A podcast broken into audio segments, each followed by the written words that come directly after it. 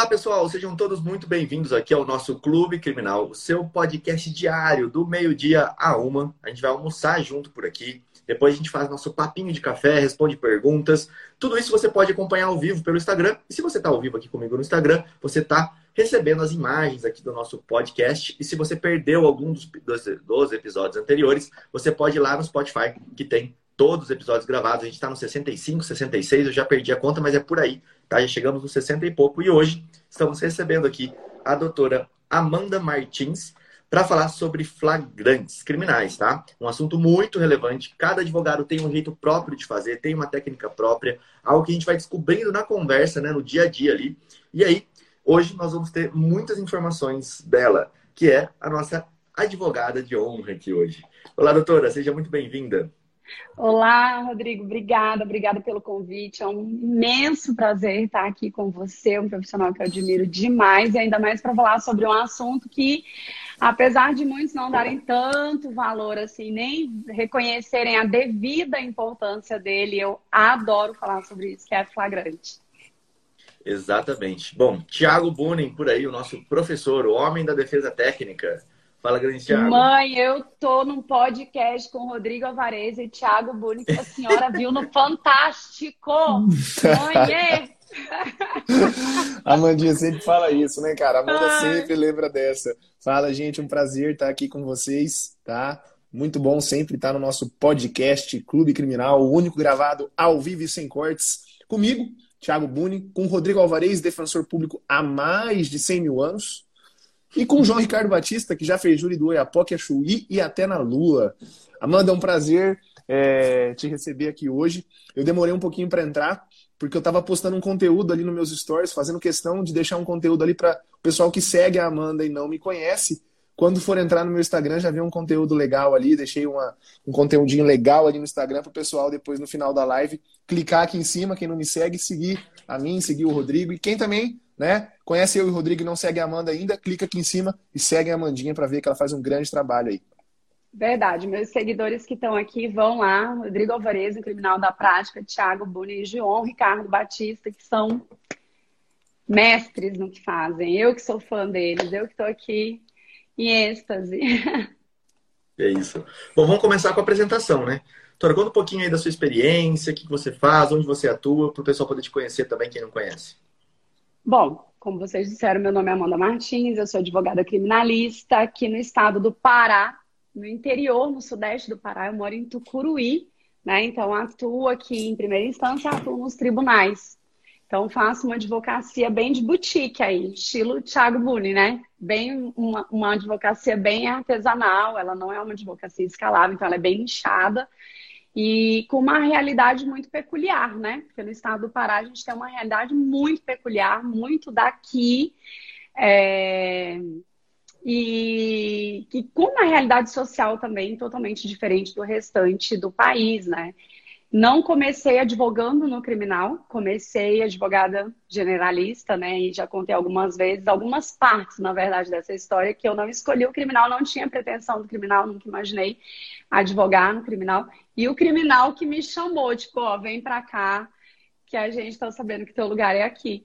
E eis-me aqui na advocacia criminal, completamente apaixonada pelo que eu faço.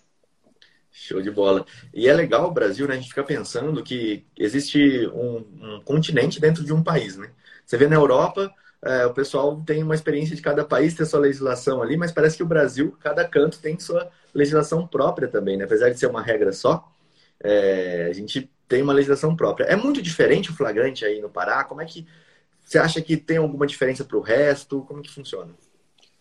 É, Depende Rodrigo, se o cara não... tomou antes do flagrante um caldo de tucupi ou não, não é, mano? Depende do... Aí é, vai mudar, entendeu? Né?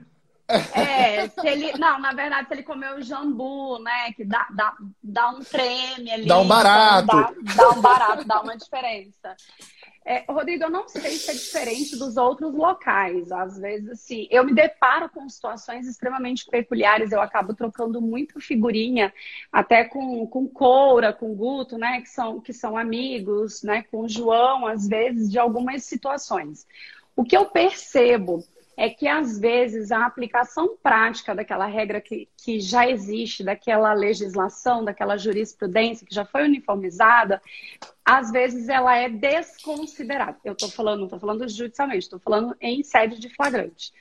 Né? Por exemplo, é, o que o, o, STJ, pela sexta turma, reconheceu da ilegalidade, né, Tiago, da, da, denúncia anônima, daquela, daquele formato tradicional de flagrante que acontecia, e que, num primeiro momento, apesar do, do, do tribunal ter dito que era para ser notificado todas as autoridades judiciais, ministeriais e policiais, não foi assim que aconteceu. Só foi acontecer após a quinta turma também, né, ratificar aquele entendimento. E aqui no Pará, há um mês só que foi notificado. Então, eu não sei como foi nos outros estados.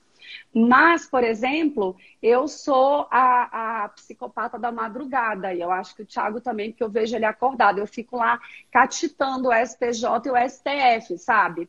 E aí é, foi muito interessante que na semana que saiu, eu vi o julgado, na semana que saiu da sexta turma, eu entrei de sola, porque eu tive um flagrante totalmente, não vou dizer legal, mas absurdo, e eu entrei de sola no relaxamento, pedindo distinguish logo no relaxamento. Tiago, aprendi com o Tiago, não, distinguish. E eu entrei de sola num pedido de relaxamento que me foi negado, que me deu uma decisão nada a ver, tipo assim, o que, que você está fazendo, né? E eu bati o pé, inclusive, com o meu sócio, dizendo, não, eu vou, eu vou, eu vou. E assim, consegui, mas eu tive que ir até o STJ, entendeu? Para aquele, inquérito, aquele inquérito que se originou com flagrante ser arquivado depois de três meses. Ele ficou três meses preso, entendeu? Uhum. Não virou ação penal, mas foram, foram três meses preso. Para depois dizer, não, deixa o dito pelo não dito. Então, assim, eu tenho situações que eu acho, tipo, não acredito que está acontecendo, mas eu não sei te responder se isso também acontece em outras localidades eu percebo que alguns colegas têm uma facilidade maior, né? É, mas aqui sim acontecem coisas assim meio estranhas, né? Em sede de delegacia, não vou dizer em sede de delegacia, mas em flagrantes. Nessas situações ilegais, absurdas, de ainda, meter o pé na porta, uma denúncia anônima, mesmo após terem sido é, notificados, né? Dessa dessa, dessa decisão, dessa uniformização do procedimento. A gente ainda tem, o Judiciário ainda mantém, o Ministério Público ainda manifesta favorável, o Judiciário ainda mantém. O nosso Tribunal de Justiça do Estado do Pará é muito difícil, muito, muito, muito, muito complicado. É, mesmo que o STJ e o STF tenham um entendimento pacificado, seja uma jurisprudência uniforme, eu não posso fazer um HC para o Tribunal de Justiça do Pará. Eu tenho que fazer ele já para subir e já dizer para o cliente, olha, isso vai ser lá em Brasília. Estou lá em cima. Eu até trouxe o Bruno aqui, convidei ele para o Bruno vai dar uma realidade de São Paulo, o Thiago uma realidade de Mato Grosso do Sul. E aí você pode trazer a realidade do, do Pará. Vai ficar legal essa distinção aqui, né? Seja bem-vindo, Bruno. Bruno. Bom, boa tarde já, né? Que honra estar aqui, viu? Que peso danado. Eu sou fã demais do Rodrigo, ele já sabe. Já tive a oportunidade de conversar com ele algumas vezes. E sou muito fã da Amanda e do Thiago. É, o Thiago, às vezes, eu interajo um pouco com ele ali, a Amanda um pouco menos, mas Amanda, sou seu fã demais. Imagina, Te eu sigo aqui há bastante tempo, Tiagão também, Thiago é monstro. E abraço a todos os amigos que estão aí ouvindo e vendo a gente pelo Instagram. E a nossa realidade aqui, acho que não muda muito essa questão de. É, já dizia racionais, né? E eu gosto de mencionar. Não confie na polícia por mais que você tenha relacionamento, que você se dê bem, que você transite bem, como a gente conversou, né, Rodrigo, outros dias, é, não pode confiar. Ah, não, doutor, traz o cliente aqui, né? Você está no flagrante ali, fala para ele falar o que tem que ser dito, que aí a gente ajuda ele, a gente faz o que for possível, não caia nessa. Essa é, acho que é a lição mais importante. Exatamente. E aí, Tiagão? Rodrigo, rapidão, deixa eu só para localizar. Amanda, cê, eu não lembro, você está na capital, Belém do Pará, ou você está no interior Não, eu tô no Sudeste, eu tô em Tucuruí, eu tô a 450 quilômetros da capital. Tá, porque esse ainda é, esse é um quem cenário mora, completo... Quem, quem, mora, quem mora na capital é o Lucas. É o, o Lucas, Lucas, é o Rodrigo. É, é o Rodrigo... O não, o Rodrigo está no interior, acho também agora, né? O Rodrigo está no interior, acho também, o Rodrigo Marques. É... Eu acho Bom, que sim. Ah, o Rodrigo está tá em Santarém, ele está no lugar mais é. bonito é. do Pará. Ele está em Santarém.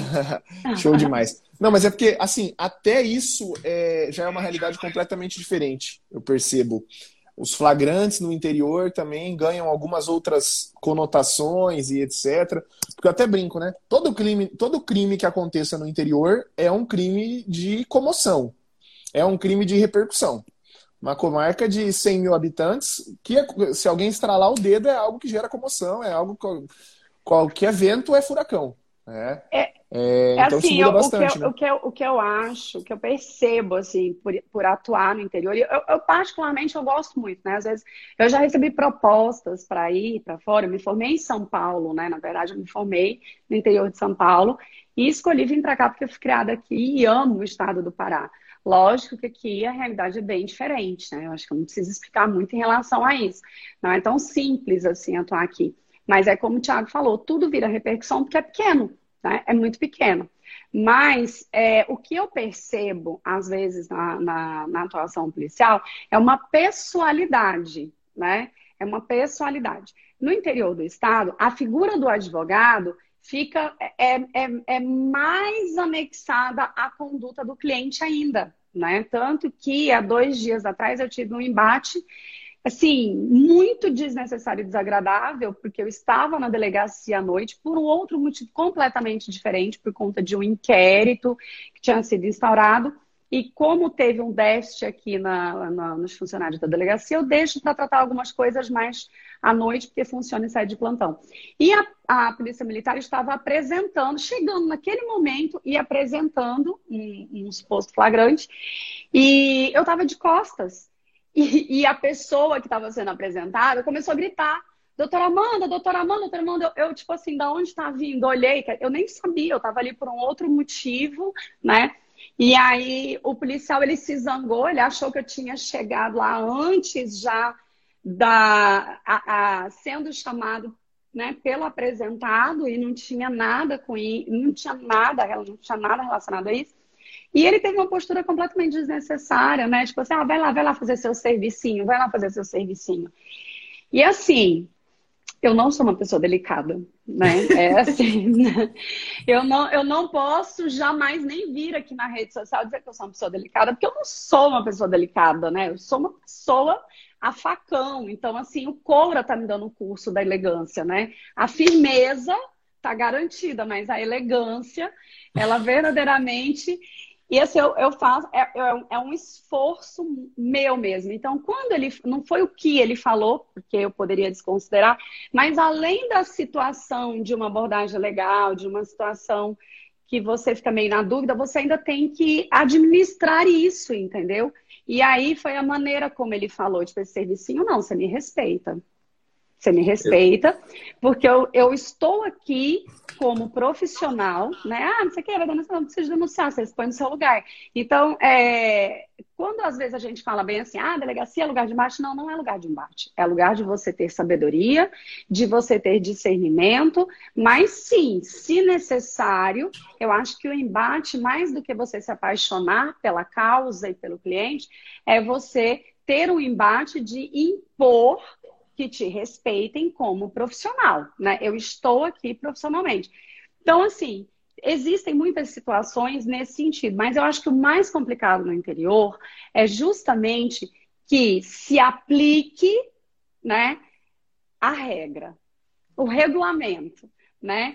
Que se considerem esse regulamento, porque eu, eu tenho uma dificuldade muito grande nisso. Eu trago aquilo que é mais atual, às vezes tem dois dias, três dias que saiu, eu trago, é, e, e, vou embora, entendeu? Mas eu vou conseguir ir lá em sede de STJ muitas vezes, entendeu? Porque eu tenho um tribunal muito complicado. Acho que São Paulo também, o tribunal é bem, bem faca na caveira, né? Mas aqui no interior tem uma peculiaridade assim, nas abordagens, né? Feita pela, pelo policiamento ostensivo, na verdade, de e aí é um assunto que eu conversei, eu fui conhecer essa obra pelo Tiago, quando a gente se conheceu lá em Montes Claros, né? No, no, encontro que teve em Montes Claros, foi quando eu conheci o Tiago, do que a gente falou que é a obra até do, do, do Alexandre Moraes da Rosa, do Finish Expedition, que é, que é um, uma dor, né? que é eu, eu chegar, eu entro, uma denúncia anônima, eu não sei o que eu estou procurando, né? A pescaria, né, daquela prova. Eu entro, que, que você vai emendando uma coisa na outra. E que é o que acontece aqui, é, é assim, a rodo. Todo né? A rodo. Você precisa. E aí é importante os advogados entenderem que um flagrante não é só um honorário para acompanhar um depoimento, né? Que apesar uhum. do magistrado não poder sentenciar com base no inquérito, e aí às vezes eu vejo, sabe, não é uma crítica, mas é algo que me preocupa, que o flagrante é uma forma de se iniciar o um inquérito. Existe um inquérito depois daquilo ali, né? Não é o flagrante, ele vai ser comunicado, mas existe um inquérito.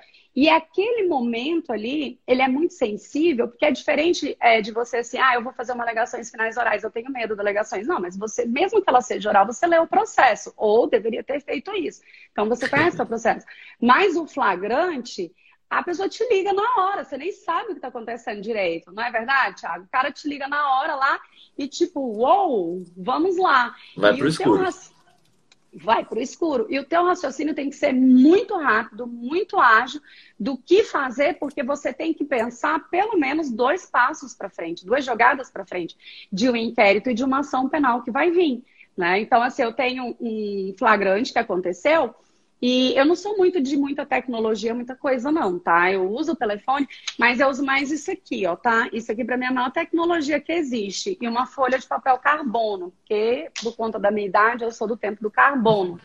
Então, assim, eu não tenho muito tempo, porque agora aqui já tá PJE, né? Então eu tive um flagrante pra, ilegal, mas eu peticionei ali na hora, porque eu tive um embate, comecei o embate de querer formular os meus quesitos, né? Ao condutor. Direito meu. Eu formulo os quesitos para a autoridade né, policial, eu peço que consigne, se vai fazer, se acha desnecessário ou não, mas eu faço questão, os meus quesitos eu faço questão e para isso eu bato o pé. Né? E os meus requerimentos. E aí começou um embate disso ser oral, inclusive ofensas por parte da, da, da, polícia militar, que não aceitava, e não sei o que foi, foi que agora já amansou, mas eu também não gosto de muito embate na delegacia. Então eu comecei a fazer por escrito, ali, ele está falando e eu estou ali com minhas duas folhas, o meu carbono, fazendo meu pedido, minha formulação de quesitos, meus requerimentos, conforme ele vai falando, eu já estou pedindo GPS, já estou pedindo é, é, celular, já estou pedindo prova. E aqui, dá o recebido bem aqui, ó, escrivão, delegado, requeiro que junte ao flagrante. E hoje, inclusive, estou pedindo devolução, porque foi para o Ministério Público, para o Ministério Público devolver, porque o delegado de polícia disse para mim, lá respondeu na comunicação, na verdade, no inquérito depois, que ele entendeu que os meus quesitos eu estava tentando intimidar o policial. Eu falei, não, não estou tentando intimidar, quero só que você faça seu trabalho, quero só que você investigue. Você não investigou, então volta, faz de novo. Porque quando a gente não faz bem feito na primeira vez, a gente faz duas vezes. É só isso que eu quero. Por quê? Porque senão depois HC. Mas isso você tem que pensar na hora do flagrante, na hora que ele está é. acontecendo. Não dá para ser depois. Tem um timing, entendeu? Amanda, Existe deixa eu só um pegar, deixa eu só pegar essa, essa, isso que você levantou e depois vou voltar em outra coisa que você falou também que eu achei muito interessante e não quero perder. Tem uma pesquisa, olha só para vocês entenderem isso que a Amanda está falando. Eu estava até olhando para frente aqui, estava buscando ela, da importância do flagrante. Né? A gente acha que o flagrante, ah, o, o, Bruno, né, do Criminal e Prática, juiz em Campinas, passou aqui agora e, e falou também, olha, é pura verdade, o flagrante é o pontapé inicial de tudo, produz efeitos até o fim da fase judicial, explicitamente ou não. E aí tem uma pesquisa é, para mim, ele, ele, é hoje o maior pesquisador do processo penal brasileiro, Ricardo Gleckner, tá? é um professor da, da PUC do Rio Grande do Sul, foi meu orientador no mestrado, e ele fez uma pesquisa, você acha fácil ela, tá? O buscador que eu coloquei, esse artigo dele, o buscador que eu coloquei no, no Google, deixa eu virar aqui, eu pesquisei dessa forma, ó, Gloeckner Confirmation Bias, tá? Nessa pesquisa dele, vou voltar aqui para mim, nessa pesquisa dele, ele analisou ele pegou lá cinco datas base e analisou no TJ Rio Grande do Sul, e o TJ Rio Grande do Sul é um TJ progressista, tá? É um TJ bom, bastante diferente do que a Amanda está falando, do TJSP, inclusive muito melhor do que o TJMS, mais progressista que o TJMS, que é onde eu e o Rodrigo atuamos. E aí, olha só a conclusão da pesquisa dele. Em números brutos, das 90 sentenças e dos 90 acórdons analisados, Ele explica antes a metodologia, como que ele chegou nesses casos, etc. Precisavam ser processos não sigilosos, mas olha isso.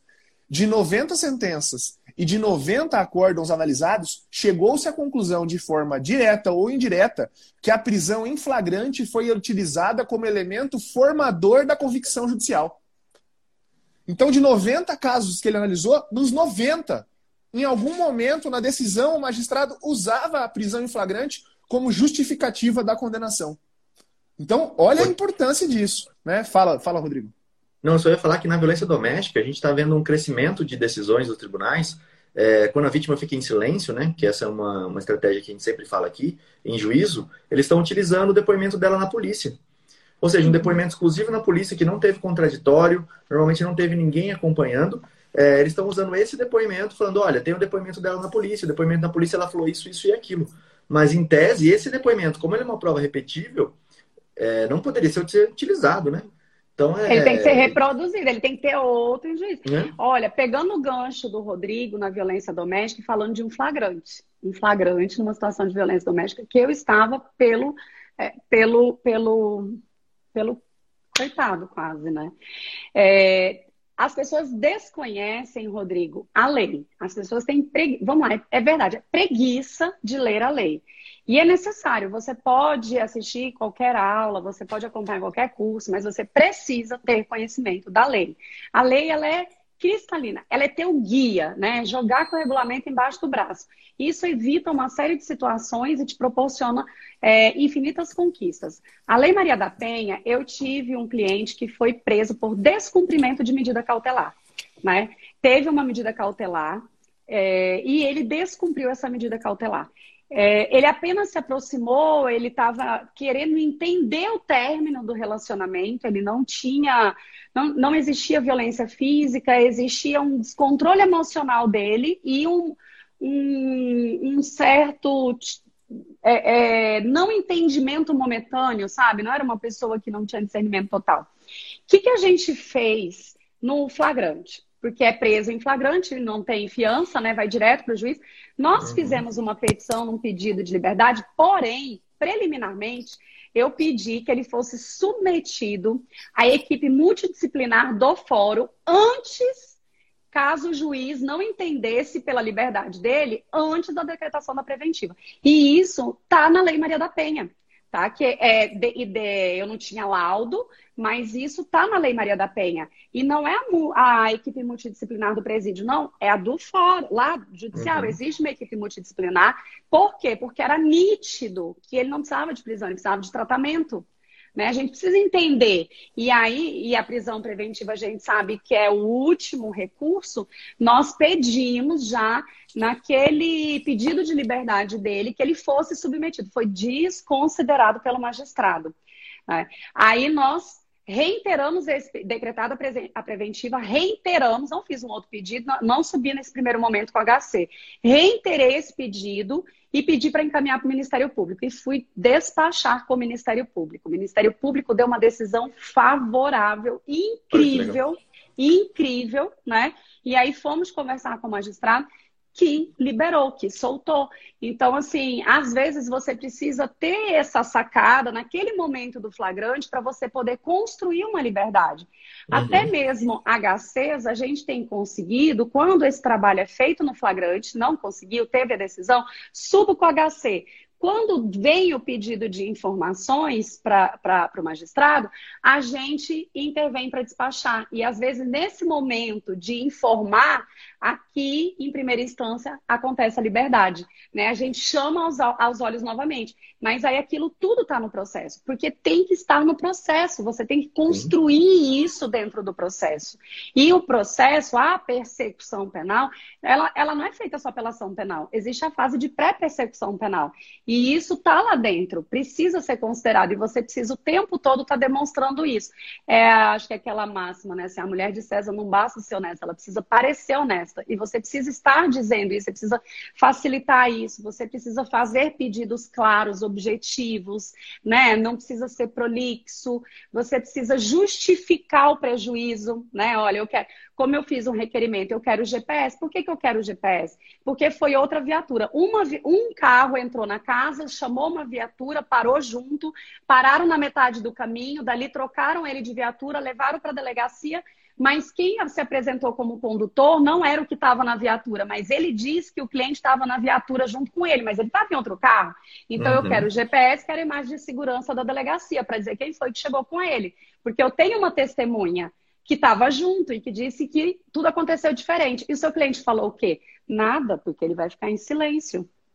Ele vai falar em juízo. Entendeu? Olha... E eu vou uhum. construir né, a, vou construir não, eu vou trazer à tona a, a, a cadeia ali probatória para eu trabalhar isso. Mas tudo isso foi assim, no flagrante, no primeiro dia. Uhum. Olha que legal que você falou, que é uma prova que às vezes o pessoal esquece. A filmagem da delegacia. Por que eu não posso ter acesso à filmagem da delegacia? Tem, no caso do tem, advogado tem. agora, que é, teve aquela agressão do policial, eu vi o vídeo dele relatando que ele foi agredido depois de passar pelo exame pelo imol. E isso acontece. Eu já peguei diversos casos onde o preso falou: olha, eu passei pelo imol, mas eu fui agredido depois. E ele mostra, acho que um galo na cabeça ali que não tinha no momento, que depois teve. Então, tudo isso é detalhe que a gente tem que tomar muito cuidado ali dentro do flagrante. Ó, oh, você hum. chegou na delegacia, fotografe o seu cliente. Fotografe seu cliente, né? A, a gente tem que entender que a gente não precisa gravar áudio é, de policial do que ele está falando, você precisa estar atento, você precisa ter olho em todo lado, você precisa estar atento. Esse negócio de gravar, gravar escondido, não faz isso não, presta atenção no que está acontecendo, filma seu cliente. Eu, eu tenho a, a, minha, meu roteiro de flagrante é o quê? Eu chego, meu cliente está lá, eu falo, peraí rapidinho, já vou aí, eu vou lá no policial, porque eu quero ouvir o condutor. Eu quero ouvir o condutor e fico olhando e não, não deixo mais se aproximar dele. Por quê? Porque ele está no limbo. Ele ainda está em posse da PM, está sendo repassado para civil. Eu respeito isso, eu respeito. Eu não fico me aproximando porque eu não sei com quem ele está ainda. Mas eu quero ouvir até o que o PM está falando no momento que ele está registrando o documento e é, é, fazendo o traslado desse, dessa pessoa para a Polícia Civil. Por quê? Que ele dá muita opinião, sabe? Eu não gosto de opinião dos outros, eu sou muito prática. E naquele momento eu acabo sim, sabe? Ser meio saliente. Sabe? É mesmo? Foi isso aí? Né? Eu tive um flagrante que aconteceu agora essa semana, aí falaram que o cara estava usando de entregador de pizza para entregar droga. O cara não tinha nada, ele estava assim, o cara errado no dia errado, na hora errada. Quando chegou lá, apresentaram o dinheiro que era das pizzas que ele já tinha entregue é, tinha inclusive na, no bag o refrigerante. Aí foram tirar foto de todas as coisas. Aí eu falei: não, mas abre aí o zíper, tira a pizza, a pizza e destampa ela. Por quê? Porque ele está dizendo que ele está fingindo que ele é entregador. Está escrito até o nome ali. Não, tira a pizza, uhum. tira pizza, né? Inclusive, né? tira pizza. Cadê os bilhetes? Vamos... Ué, é uma coisa tola, mas que faz diferença lá Não, na frente. Muito. Faz Sim. muita diferença. É, acompanhar o Então, eu chego, falo primeiro com os policiais, ei, eu vou falar com o meu cliente por último. Por quê? Porque eu já ouvi a PM, eu já ouvi o escrivão, às vezes eu já passei pela, pelo delegado de polícia, né? Eu já sei como está a situação, eu vou perguntar para ele. Aí Nossa, eu vou mas... conversar com ele, né? Mas ele já me viu, eu mostro para ele, eu falo, fica tranquilo, fica quietinho, mas aguenta aí que eu já volto aqui com você. E vou fazer o que eu tenho que fazer que é o que vai resolver o problema dele, uhum. né? É, acompanhar exame de corpo de delito. Tivemos sim. uma situação nesse mês. O advogado não acompanha o exame de corpo de delito, acompanha sim, policial do lado de fora. O que, que aconteceu? Vocês têm que entender que o exame de corpo de delito é uma folha que vai preenchida pela autoridade policial, é um formulário da delegacia, não é lá do IML. Ele vai né, com o nome da pessoa que está sendo levada, conduzida para o exame de corpo de delito e aí eu pedi até pro meu sócio, pro Rafael, num dia eu fiquei, porque tinha, a situação continuava acontecendo na delegacia, eu falei, acompanha, porque ele tinha sido agredido. É, quando chegou lá, foi tão rápido que é, o perito já tinha tudo respondido tudo não, não, não, não, não, não, não. Aí meu sócio olhou e falou assim, não, peraí, tira a máscara aí, falando, mostra a sua boca, toda arrebentada, assim, né? Mostra a sua cabeça, onde que te bateram. Aí ficou, aí não tem como fazer outra folha, porque é só aquela. Aí o perito pegou a folha, Rodrigo, Thiago, Bruno, colocou assim, ó, tava assim, ó. Aí, olha só, não, digo, corte no lábio, não sei o que lá. O outro, não, digo, digo, isso, isso, isso, isso. Não, digo. Gente, você vai. É uma coisa meio óbvia, entendeu? Então, são coisas que você vai construindo para você trabalhar depois. Você vai, é, isso vai voltar vai para o Ministério Público. Você não precisa ficar sentado esperando a denúncia, né? Você atravessa a petição, e... pede para devolver, pede para investigar, pede para rever. E tudo isso começa num flagrante. Aí você fala, e qual a importância disso? Um processo bem feito, um processo de qualidade, melhora nos seus honorários, porque você, em vez de você ficar pensando que você vai só acompanhar um depoimento, você faz. E isso é investigação defensiva. Exato. É essa a atuação que você faz naquele momento. Rapidão, Rodrigo, só é, e às vezes o pessoal fica pensando, mas isso vai anular a prisão? o objetivo principal talvez seja anular o flagrante, etc., anular alguma alegação de confissão informal. Mas olha só que interessante, uma tese para vocês pensarem, começarem a trabalhar e tem doutrina para fundamentar isso. Tem gente que diz que os prejuízos que o sujeito sofre durante a persecução penal, e esse é um exemplo nítido de prejuízo, pô, o cara foi agredido no flagrante, ainda que ele depois futuramente confesse e seja condenado, isso pode ser valorado como uma atenuante genérica os prejuízos que ele sofreu no uhum. decorrer da persecução penal ali. Isso pode ser valorado. Então você pode usar isso, olha. Soma, inclusive, com a pena depois, né? Aquela pena degradante, humilhante, que tem, já, já, é pacificado de contar, né? Para diminuir o tempo de pena Exato. por conta das condições da. da... Olha, olha que pedido interessante para você é, é, fazer nas suas alegações finais, subir eventualmente para o STJ e para o STF, né? que aquele, aquela humilhação que ele sofreu, aquela agressão física que ele sofreu na, no ato de prisão em flagrante, seja valorado como um atenuante de pena. Então, se por um lado você pode estar pensando em questões processuais, anular aquele flagrante, anular uma confissão for, é, informal, você pode estar pensando lá na frente também numa questão material, numa questão penal, uma atenuante de pena. Interessante. Vai, é, Rodrigo, desculpa. É, na verdade, você está abrindo o leque, né? Você está é. abrindo o leque para uma série de possibilidades que nem você está visualizando ali, mas você precisa saber o que você pode fazer. Né? Você sabendo Sim. o que você pode fazer naquele momento, é algo extremamente importante. Né? Você precisa o... preservar tudo. Amanda, o Bruno e você falaram uma coisa que é muito importante, que é assim, é, essa questão de não confiar no policial. E aí eu queria acrescentar um detalhe. Na venda, a gente aprende que, quando você vai estudar sobre vendas, que o vendedor que olha o cliente e fala, putz, que cliente chato que acabou de entrar. O cliente provavelmente está pensando a mesma coisa de você. Então a gente tem que ter isso em mente. E quando o policial chega lá, o que, ele vai ter na cabeça é: eu não confio nesse advogado. Porque é exatamente o que você está pensando do policial. Então você tem que estabelecer que é advogado mala, que é advogado chato. Não, assim, eu, já entendendo eu, isso, eu, exato. Eu, eu, eu não tenho, não tenho problemas não com a polícia. Na verdade, é assim, eu sou uma pessoa que eu acho que educação independe da sua profissão. Então eu me dou uhum. super bem, eu sou uma pessoa extremamente comunicativa. Esse meu bom dia com muita alegria, ele é para a vida, ele é em todos os lugares. Eu não tenho nenhum problema em relação a isso. Muito pelo contrário, sou muito bem recebida. Uhum. Mas é, eu tenho certeza absoluta que quando eles me veem, é assim, vamos fazer certo porque vai dar merda, porque eu posso ser educada, eu posso ser legal, mas eu não deixo de fazer porque eu acho que a gente deve fazer o que precisa ser feito. É uma prestação que a gente tem que fazer com o nosso cliente. Olha, o ano passado eu tive uma situação uma, uma prisão por tráfico, um flagrante, era dificílimo. E aí foi, foi, foi. Eu soltei ele num relaxamento por conta do excesso de prazo de 24 horas na comunicação do flagrante. Olha que legal. Amanda, você conta até os minutos. Quando tudo pensei que deu errado, sentei aqui, né? E pensei, bom, se eu fizer um relaxamento, não vão aceitar, apesar de ser ilegal, não vão, não vão, porque a gente sabe que não vão, a gente vamos, não vamos ser ingênuos, né? Porque tem situações que a gente sabe que não vai rolar. Bom, não vai rolar. E eu estava vendo que o negócio estava muito assim, o processo de comunicação estava muito prejudicado, sentei e esperei. Quando passou 15 minutos ainda, fui lá e perguntei no, no, né, na, na, no plantão, porque já era o horário que tinha entrado no plantão. Não, não chegou aqui não, doutor. Beleza, falei pro Rafa, Rafa, senta aí, vou te editar dois parágrafos, seis linhas. O que, Amanda? Eu falei, excesso de prazo. Não, mas é do flagrante, 24 horas.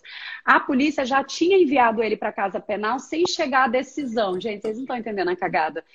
Relaxou o flagrante, mandou soltar, o cara já estava no presídio. Aí os, os, policiais civis foram buscar, ele não devolve, não devolve, não, já deu entrada, tá no Infopem, agora só se vier o oficial de justiça, o alvará de soltura, né? Aí o cara foi sair no outro dia, nesse mesmo processo, olha só, e saiu por conta do excesso de prazo nas 24 horas da comunicação do flagrante.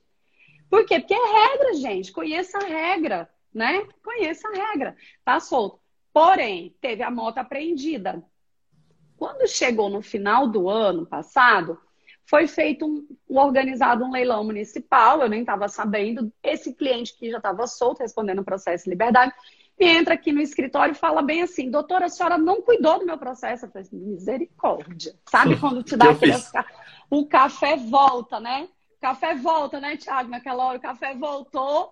Aí eu falei assim: o que foi que aconteceu? A minha moto, que estava apreendida judicialmente no processo, né, no flagrante que ele tinha sido feito, que já estava em ação penal, não tinha tido nem audiência ainda, tinha sido colocada em leilão. Eu falei, uai, como assim? Não. Aí você fala, ai, quando você fez? Você sentou para negociar o honorário? Não, meu filho, eu estou falando do meu nome. Eu estou falando do meu nome como profissional, entendeu? Meu nome como profissional. Fui lá verificar se. Fui lá, será que é um erro? Será que não é um erro? Então, vocês têm que entender que vocês, a gente assim, a gente precisa cuidar do processo. E o processo às vezes ele não é só aquele mundinho que está dentro, né, daquela da percepção penal. A moto dele tinha sido colocada em asta pública para ser vendida e era uma moto que estava apreendida. Existia um pedido de restituição de coisa apreendida e não tinha nem sido apreciado e, o, e a ação penal dele não tinha tido nem audiência ainda. Amanda, você fez o quê? Vamos parar o leilão eu quero a moto. Aí disseram para mim, não vamos dar a moto, não vamos entregar, tá certo. Tentei, na boa, mostrar que era um erro, vamos parar um leilão. Entendeu? Então vamos fazer uma uhum. cautelar e vamos parar o leilão para poder devolver a moto. Então, assim, a gente precisa, não é só cuidar do flagrante, só cuidar da situação. Você precisa fazer um bom trabalho, porque você pode não ser o advogado que vai seguir, e esse, e você precisa deixar a, o fio da meada bem feito, não importa que não seja você, mas fazer bem feito, ter cuidado, ser zeloso, conhecer o procedimento, te possibilita uma contratação para ação penal se você fez a contratação por ato, e, e você mostra, né, deixa lá a sua marca, né? Eu acho uhum. que isso é muito importante. Nós, nós, advogados, pelo menos, nós somos a nossa marca, nós somos a, a o nós. Ah, precisa de escritório. Mas não precisa, o escritório é você, sua advocacia é você, né? O zelo por isso. E isso começa na delegacia, gente. Quando a gente está falando de flagrante, óbvio, né? De flagrante inicial. Principalmente em cidade pequena, né? É, a gente já foi e voltou da delegacia algumas vezes, eu vou voltar para a delegacia, porque eu quero falar um negócio com o, o, jovem advogado, que eu sempre falo, falo muito com a equipe aqui do escritório. O pessoal do escritório até zomba de mim, tem 317 pessoas assistindo aqui vão ouvir isso, mas o pessoal do escritório me chama de falso. Por quê? Porque quando eu vou ter contato, por exemplo, num, numa primeira serventia, num primeiro cartório que eu nunca liguei para falar alguma coisa, etc., numa primeira delegacia que eu vou entrar e que não me conhecem, etc. É, tem muita gente que confunde prerrogativa com arrogância. Isso é muito importante. Né? É, tem muito advogado que coloca a prerrogativa dele na frente do direito do cliente.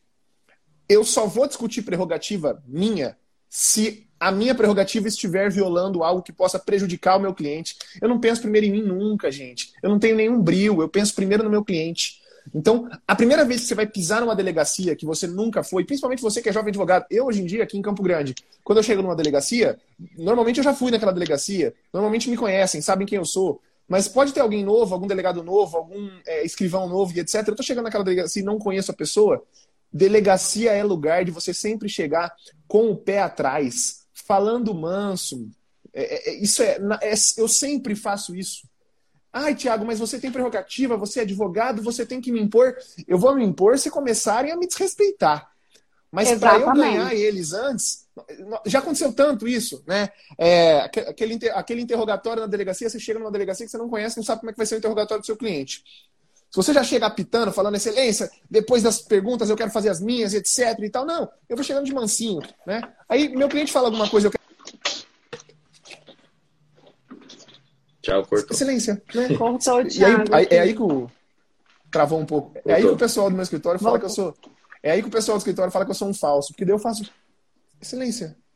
É, eu posso consignar só uma. Só para auxiliar uma pergunta, ou a senhora vai deferir para eu falar ao final? Mas bem mansinho, cara, mas bem assim. Dali a pouco, no interrogatório, já estão já tão virando para mim, olhando, doutor, o senhor quer. É, é, isso mesmo que ele está falando? O senhor quer fazer alguma pergunta? O senhor quer consignar? Então, assim, delegacia, é meu amigo, isso. é lugar de você vezes, chegar as primeiras vezes eu tive mansinho. É lugar de você chegar Exatamente. mansinho e ganhar as pessoas. Eu sempre falo, é uma arte de conquista. É muito melhor dessa forma você ganhar do que você chegar metendo o pé na porta, que eu sou advogado, pam, pam, pam, que eu tô aqui te gravando, que tal. É, não é assim. Né? Não é assim que funciona. Né? É, Deixa é... eu contar uma história curtinha, rapidinho. Eu já contei para o Rodrigo e para o João. Eu estava, eu fui chamado para um flagrante há um tempo atrás. Cheguei lá, não era flagrante. A família achou que era um flagrante, mas não era. E a delegacia estava apreendendo os celulares, porque deram acesso aos celulares e viram que dentro do celular tinha muita coisa de tribunal do crime, etc. Estavam fazendo apreensão, ninguém era dono do celular. Não tinha dono. E o, o meu cliente específico, ele era Uber. E ele pegou os, o, esse pessoal da, de um famigerado partido aí, que né, eu não dou nem valor para isso, mas pegaram, é, ele pegou como Uber o, o quatro, cinco pessoas para fazer uma viagem. Todos foram para a delegacia, o meu cliente era o Uber. Aí cheguei na manhã, né?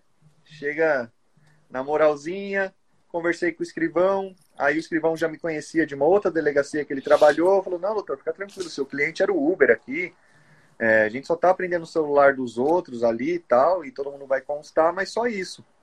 Falei, tá bom. Aí conversei com o meu cliente, ele falou, foi assim, assim, contou a história, beleza, e aí eu fiquei sabendo que esses moleques são tudo do, do, do de um partido aí. Falei, beleza, desci para falar com a família. No que eu desci, chegou o advogado deles todo pomposo, todo cheio de, de marra. Falei, vou atrás para ver qual é que é, né? Vamos ver como é que é o que ele vai se portar. Ele subiu batendo o pé. Meus clientes, que eles estão fazendo. A molecada toda no corredor, sem algema, sem nada, sentado, esperando, não estava preso. Meus clientes, o que, que aconteceu aqui? É flagrante? Não, não é flagrante, doutor. É assim, a gente está fazendo apreensão do celular. Então vamos todo, todo mundo embora, vamos embora. Falou, não, doutor, também não é assim. Espera um pouquinho.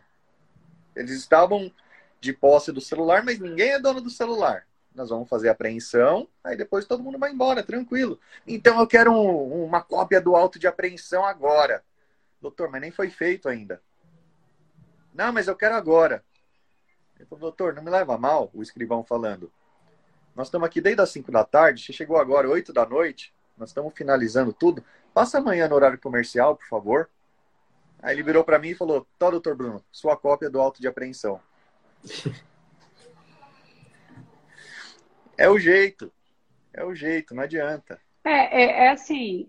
Ah, você nunca. Eu, eu, recebo muita pergunta, assim, você nunca teve suas prerrogativas violadas, é, o fato de você ser mulher, ser flagrante, ser um ambiente masculino. Olha, eu sou mulher e estou aqui com três feras da, da, do criminal.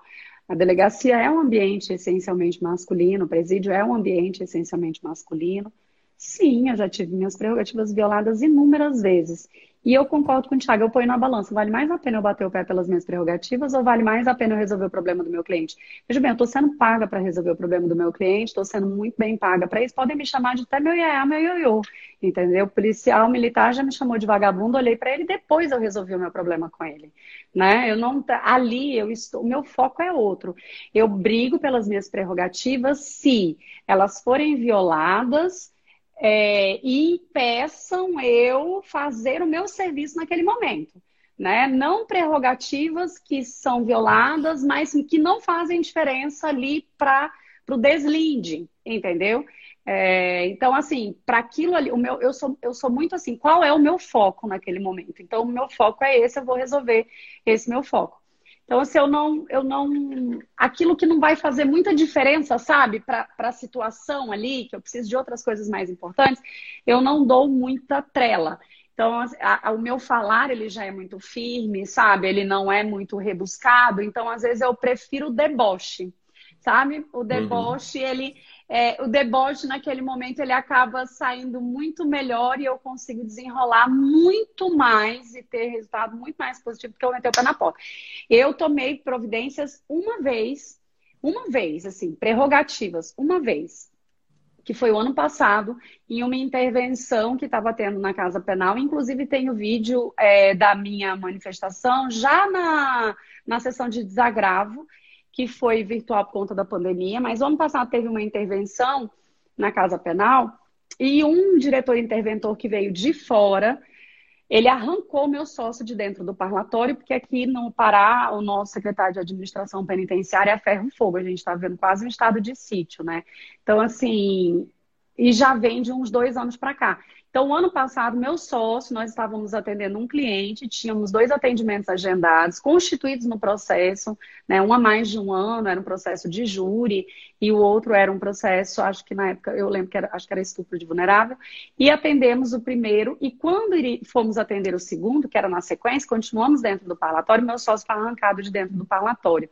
Nessa, nessa confusão, eu pedi para falar com o interventor, e aí sim, aí foi violento, porque eu cheguei a ser empurrada contra o balcão do hall ali de entrada da Casa Penal. Então, aí eu tomei providência junto à comissão de prerrogativa, pedindo a, a, também a instalação de sindicância. Teve uma sessão de desagravo, fiz questão de ir até o final. Não que mudasse a minha atuação, não que isso fizesse diferença para mim profissionalmente, mas eu acho que a gente que é, está aqui nessa rede social e que está falando de advocacia e de prática, eu acho que a gente tem que trazer verdade. Né? Eu acho que a gente é um canal de verdade daquilo que acontece para poder dizer para esse novo advogado né, que ele tem direitos, que ele tem que ser respeitado, serve como uma forma de disciplina. Porque, na verdade, não vai mudar o comportamento de quem violou a minha prerrogativa, de quem me agrediu, mas faz ele passar vergonha. Né? Eu acho que a, a, muitas vezes a gente precisa tomar sim uma postura, mas eu acho que no momento você tem que tomar a decisão que resolve o problema do seu cliente. Eu não estou aqui passando pano e dizendo que as pessoas têm que aceitar violações de prerrogativas. Não é isso. Não tem que aceitar, não tem que aceitar que suas prerrogativas sejam violadas, mas não é brigando por elas naquele momento. Resolve o problema do seu cliente, resolveu. Agora eu quero registrar um boletim de ocorrência, por favor faça o registro do boletim de ocorrência, peça as câmeras, se é da delegacia, se foi em algum outro lugar, dê entrada na comissão de prerrogativas e escreva. Teve até uma pergunta, eu perdi aqui, foi na hora que o Bruno estava falando, que a pessoa perguntou assim: ah, na delegacia se me negarem cópia. Gente, tudo é escrito, é processo, vocês são advogados, advogado peticiona, advogado fala no papel, depois ele reproduz na fala. A gente tem que escrever, a gente tem que botar no papel. Se você não sabe, não vai lembrar os termos jurídicos, escreve do jeito que você lembra, pede o que você quer, mas faça por escrito. Protocolo aqui, põe o dia e a hora, meu filho. Não tem carimbo? Escreve seu nome por escrito aqui. Vai rapidinho, toma aqui, não tem caneta. Não pode usar a minha. Então, eu acho assim, essas coisas precisam. Você tem que ter papel e caneta, você tem que ter na hora. E toda delegacia tem o local de protocolo deles, né? Tiago, só rapidinho, Tem. teve uma Se pergunta for plantão, aqui. o escrivão recebe. Se for plantão Sim. e o cartório estiver fechado, a autoridade policial, o escrivão competente do plantão, eles têm que receber. Eles têm que dar o recebido. E faça o requerimento no final que seja juntado aos autos ou que, enfim, faça o boletim de ocorrência, diga no boletim quem eram as pessoas que estavam presentes ali, porque testemunha não é seu amigo, testemunha é quem viu e ouviu aquilo que aconteceu. Uhum. É, o pessoal até falou, ah, não estão fazendo mais BO. Se não está fazendo BO, faz a notícia crimes, escreve lá uma petição, notícia crimes, escreve tudo o que aconteceu, entrega, fica com uma via, cópia protocolo. Ele tem que dar um recebido, de alguma forma. Quem receber, Exatamente. se ele não atuar, aí ele está prevaricando. Aí é um crime Exatamente. que o delegado comete. Aí é o problema do delegado. Tiago, só rapidinho. Perguntaram é, se pode acompanhar ou não a perícia. Eu achei importante essa pergunta. Ah, eu posso acompanhar então o, é, o meu cliente indo lá no imóvel passar pela perícia para saber se ele lesionou? Posso acompanhar o, o imóvel da vítima como advogado? Claro que você pode, porque essa é uma pode. das situações daquela prova irrepetível. Aquela prova que vai entrar lá em juízo como uma carga probatória.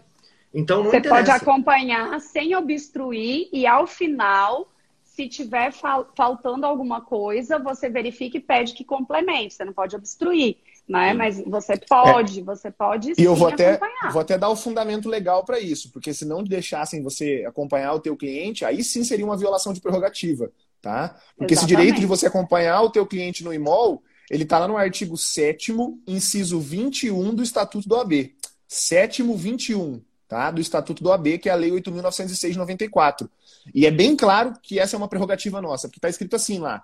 É direito do advogado assistir seus clientes investigados durante a apuração de infrações, sob pena de nulidade absoluta do respectivo interrogatório ou depoimento e, subsequentemente, de todos os elementos investigatórios probatórios dele decorrentes ou derivados, direto ou indiretamente, inclusive no curso da apuração. Então, assim, ele está falando que não é só o interrogatório ou depoimento, é todos os elementos investigatórios. Eu tenho direito de acompanhar tudo. Ali, esse é o fundamento legal.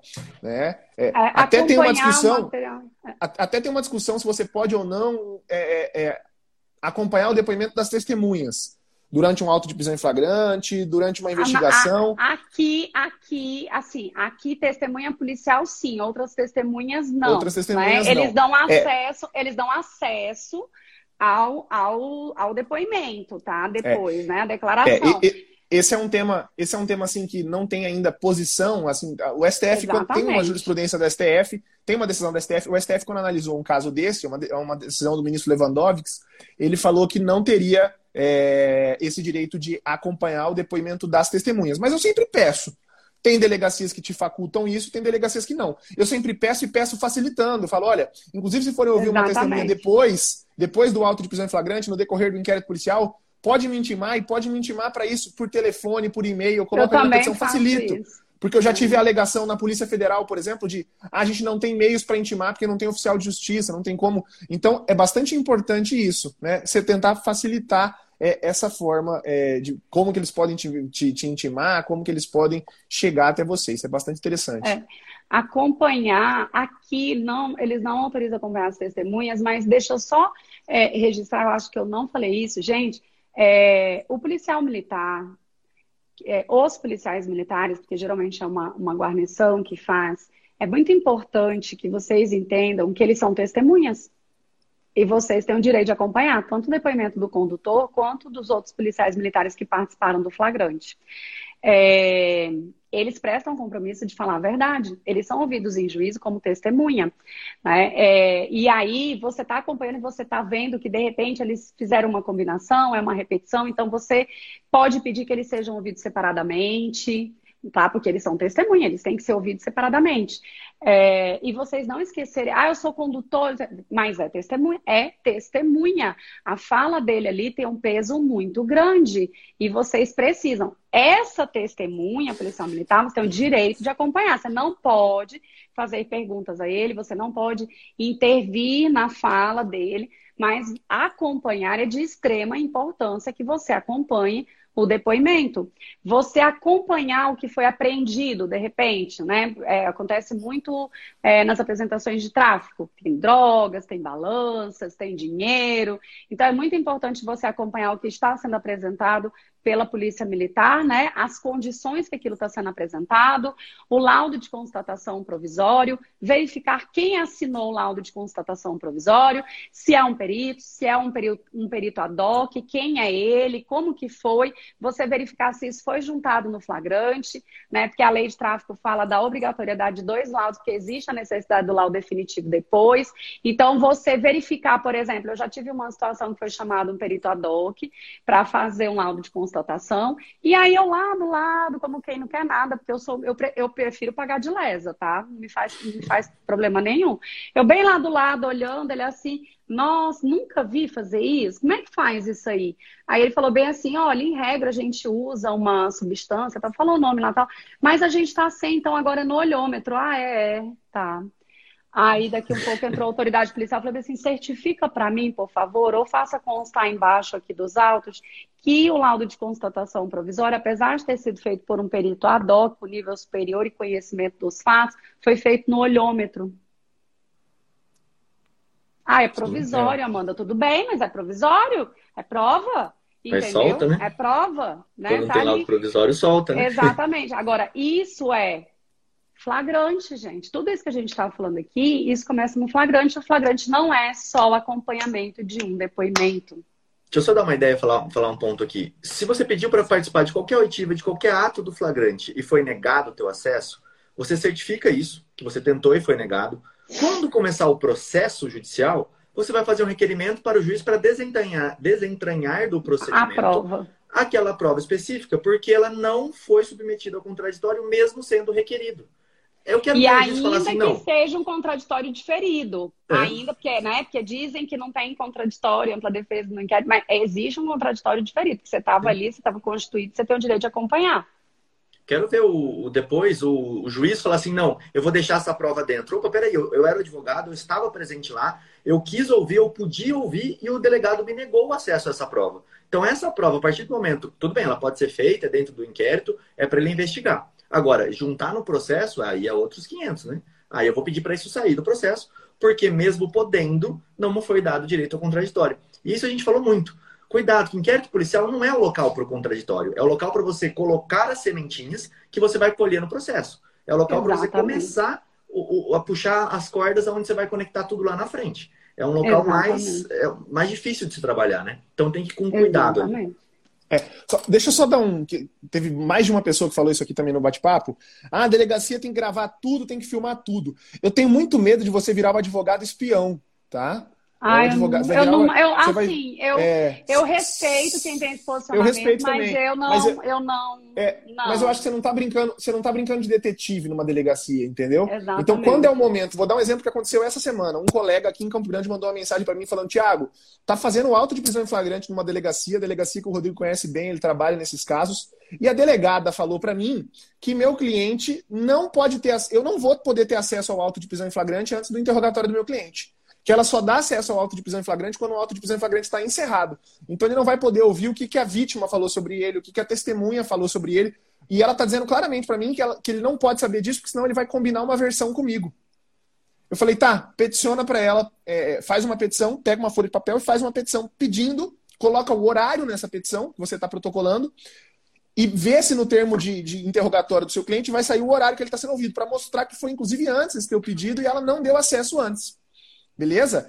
E fale para o teu cliente, oriente ele de, de, dizer que ele vai ficar em silêncio e deixar consignado que ele vai ficar em silêncio porque não foi franqueado a ele acesso ao auto de prisão em flagrante. Tá? Agora, Aí é um silêncio. É importante um silêncio justificado. absoluto, tá, gente? E justi... Absoluto e justificado. Mas assim, absoluto, porque fala bem assim, ah, absoluto, ah, ele, tem, ele, tem, ele tem que responder a qualificação. Não, mas tá aqui meus documentos, pode pegar não, tudo. É, em alguns casos, é nem responder quanto que ele recebe, porque em alguns Exatamente. casos até isso pode ter envolvimento com a, com a imputação Exatamente. ali. Exatamente. Aí presta sua atenção.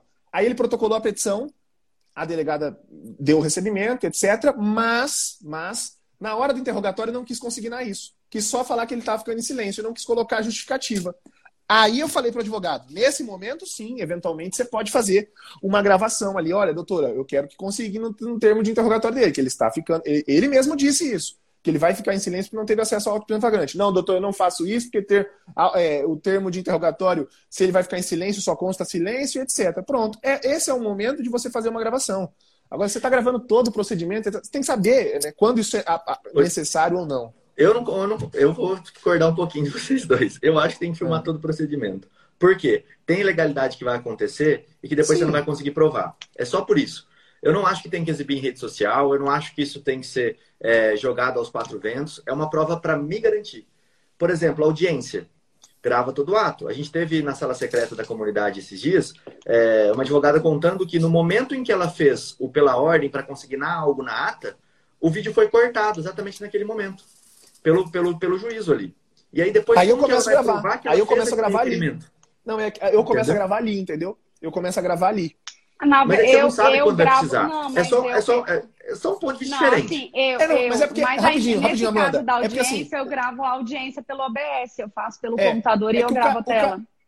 O cara que vai na delegacia uma vez na semana, o cara que faz uma audiência por mês, ele consegue gravar todas. É, eu, eu, a gente, eu não tenho nem celular. Eu não consigo, cara. Eu, assim, eu, é, eu não consigo gravar todas. Eu não consigo ter um banco para gravar todas as vezes que eu vou na delegacia, a gente falou todos isso, os atos A gente falou isso na última aula, Thiago. Você pode criar um canal no YouTube, tá? Não é proibido isso. Você transmite uma live a partir do momento que você está entrando na delegacia. Essa live ela vai ficar não listada ou privada. Não listada. Uhum. É, não listada. E você deixa esse conteúdo seu lá, você grava pelo número do processo. Você não precisa ter um banco de dados lá. O é. meu medo é, depois que a ilegalidade aconteceu, para você comprovar ela, fica mais difícil. Quanto mais provado for, melhor para você. Mas essa é a é. ideia. Eu não estou lá para expor a autoridade policial. Eu consigo, na verdade, o que eu já fiz, Rodrigo, foi o seguinte. Eu, eu, eu escrevo, eu peço tudo, entendeu? E peço para juntar. Se não, não dá para juntar, como o processo é eletrônico, é, ah, mas ele não comunicou o flagrante, ainda não tem número de processo. Eu protocolo, eu distribuo, eu digo uhum. qual é o fato, eu digo o que está acontecendo, o que eu já fiz foi isso. Entendeu? Eu juntar no PJE antes Aí gerou um outro número, mas eu disse qual era o fato, depois pedi para juntar, entendeu? E aí eu uhum. consegui atingir o objetivo que eu queria. Mas eu sou, eu, eu, assim, eu não gosto de filmar, porque eu acho que vai passar, passa uma sensação de, de tipo assim, de me evitar, sabe? Ah, tá uhum. gravando, uhum. não posso confiar. Eu, eu não gosto, não. Eu compartilho da ideia do Thiago. Eu, é, é, é só para prefiro... dar, um, dar um plus, assim, é, eu não acho que o advogado, o advogado espião é bem visto. Entendeu? É, é, é por isso. Eu, não que eu queira ser bem visto, não que eu queira ser bem visto. É bom o pessoal tá, tá ouvindo isso, porque são, são três pessoas dando posições diferentes e tal. Isso é, isso é legal, né? E aí você tem que concluir e ver o que, que se encaixa mais no estilo de advocacia que você exerce, né? Por isso diferente, que eu não falar. Chegando... Não, diferente. Eu não vou chegar na delegacia numa... e falar, olha, estou gravando todo o ato, estou É, mas é porque... Não, mas é porque tem vezes que dá para perceber. Agora, tem, tem lugares, lugares que você vai chegar, tem delegacias aqui em Campo Grande que, de fato, eu só entro gravando. Mas não acho que é a conduta que você tem que adotar em todo lugar. Né? É, Agora tem delegacias aqui que você gravando. É, um eu nunca senso, gravei. Eu nunca gravei em delegacia. O que às vezes eu, o que eu gravo é quando eu sou chamada pelo cliente em loco. Aí eu vou em loco, entendeu? É, é, está acontecendo a situação que seria um flagrante legal lá em loco. O cliente me ligou, tá lá na casa dele, aí esse eu gravo, entendeu? Esse eu gravo por uma questão de segurança até. Por quê? Porque eu não estou dentro da delegacia. Né? Então, dentro da delegacia, eu tenho como escrever no papel, peticionar. Se me negarem o acesso, eu vou bem ali, ó, na sala do BO do lado, já registro um BO, porque é rapidinho, um BO oculto, porque vai ter a hora do BO, né? E é o protocolo dentro do BO, então eu consigo contornar essa situação de uma maneira formal. Mas eu, eu, eu gravo quando eu sou chamada em loco. Por quê? Porque acontece muito né? De me chamar, uhum. olha, tá aqui, tá entrando na casa, tá nessa situação, tá assim, assada. Amanda, você vai? Vou, eu vou. A gente fazia muito isso quando tem, por exemplo, é, eu estudo hipnose, enfim, faz terapia com hipnose. Todas as terapias que eu faço, a gente grava e fala para a pessoa, óbvio, né? Ó, a sua terapia está sendo gravada, ela vai ficar arquivada aqui, não é, ninguém divulga, né? Nem eu, nem você, ninguém vai divulgar a terapia, ela só vai ficar gravada. Por quê? Porque no final da terapia, às vezes, a pessoa fala, olha, é, houve um abuso aqui.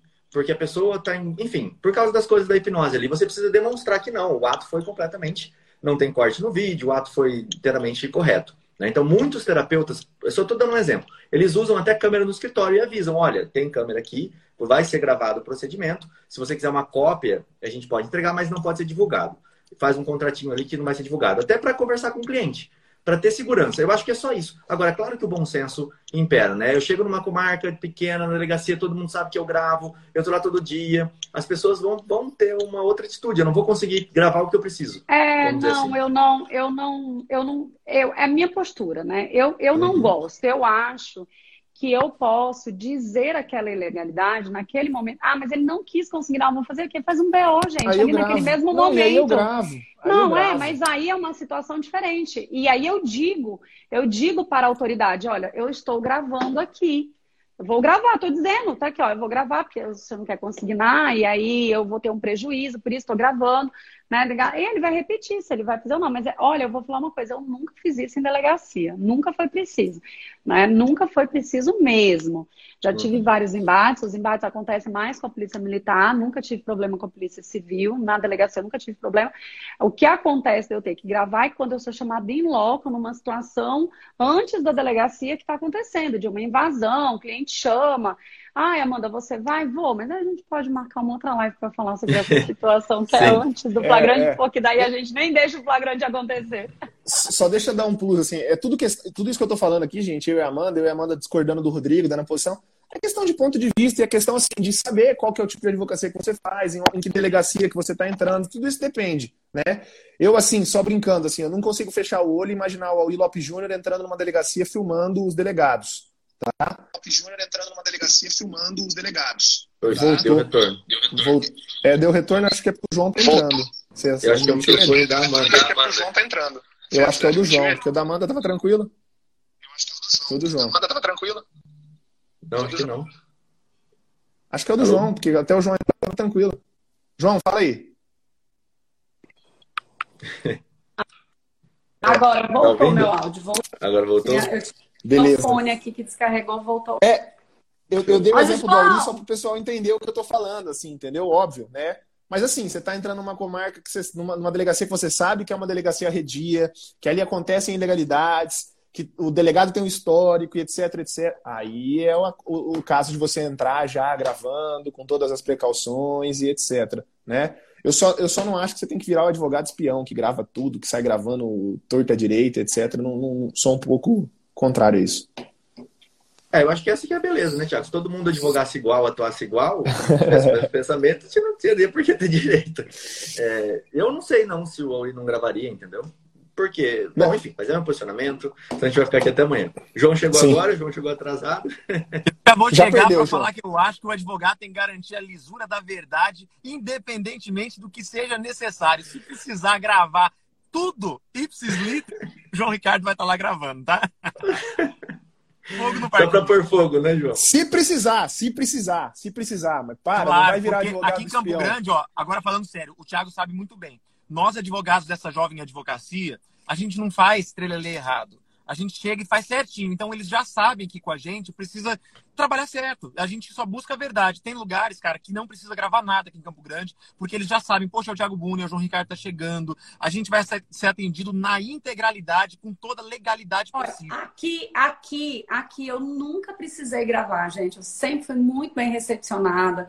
Os procedimentos sempre... O que acontece é do que os condu... o que o condutor e as testemunhas que são os policiais falam, mas na delegacia quando eu, aquele cliente já foi repassado à Polícia Civil e o ato ali do flagrante já é feito pela Polícia Civil, eu nunca precisei gravar, nunca teve a menor necessidade disso acontecer, nunca. Vamos fazer assim, assim ó, já que esse assunto deu muito pano para manga, vamos marcar uma live para falar exatamente sobre isso. Tem aquela previsão legal lá do Código do Processo Civil que permite gravar todos os atos, independente de autorização judicial. Eu até tenho uma, uma eu até tenho um, um, caso que eu comentei bastante na internet, né? Acho que o Cristiano Zanin, advogado do Lula, num dos, numa das audiências, né, estava tendo muito abuso cometido na Lava Jato ali pelo Sérgio Moro e pelos procuradores, e ele peticionou pedindo para gravar a audiência. E o magistrado indeferiu.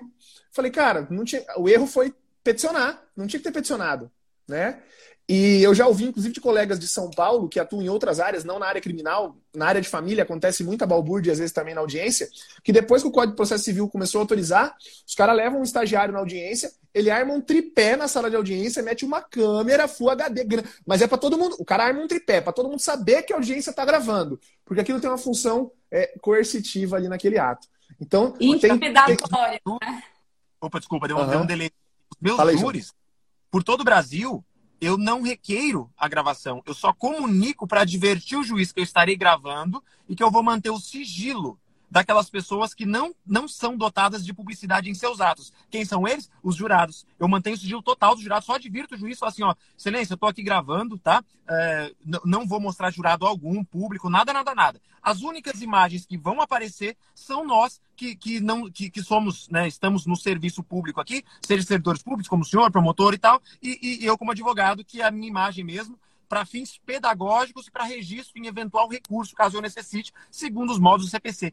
Cara, nunca tem objeção com relação a isso. Exatamente, Legal. exatamente. É isso aí. Pessoal, vamos Beleza? chegando aqui já, mais de uma hora e quinze. Com certeza a doutora Amanda vai voltar aqui para a gente falar mais sobre esse assunto, para a gente poder debater. Isso que é legal, isso que é o bonito da coisa, saber como cada um atua. A gente falou isso desde o começo. Cada pessoa vai ter uma atuação diferente, é, cada advogado vai ter o. A, a advocacia criminal é artesanal, né? Então não tem como. Doutora Amanda, quero agradecer muito sua presença aqui. Foi muito legal esse bate-papo. O pessoal adorou. Então, com certeza, a gente vai marcar a live 2 desse clube criminal aqui. Ah, eu que agradeço, Rodrigo. Agradeço o convite. É, não tenho palavras para poder, assim, externar o meu sentimento.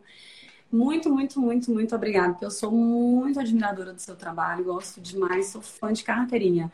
Do Thiago, eu não tenho nem o que dizer, né? Porque se o Thiago tem uma fã, essa fã sou eu né? Que eu fico lá, ah, tá aqui. O Thiago disse, o João é meu amigo, sim, do coração, né?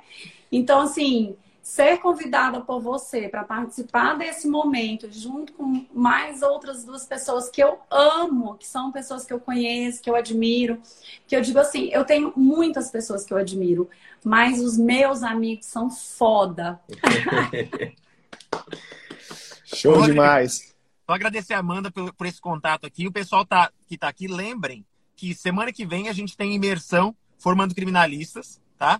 E também temos aula na terça-feira, às 8h45. Galera que acompanhou a aula passada, a gente tinha 570 pessoas ao vivo. Show, show, show. Então, semana que vem, terça-feira, às 8h45, e eu quero que o Thiago fale do Formando Criminalistas aqui.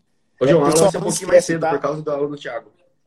É, hoje é sexta-feira. Não esquece, um hoje é sexta-feira.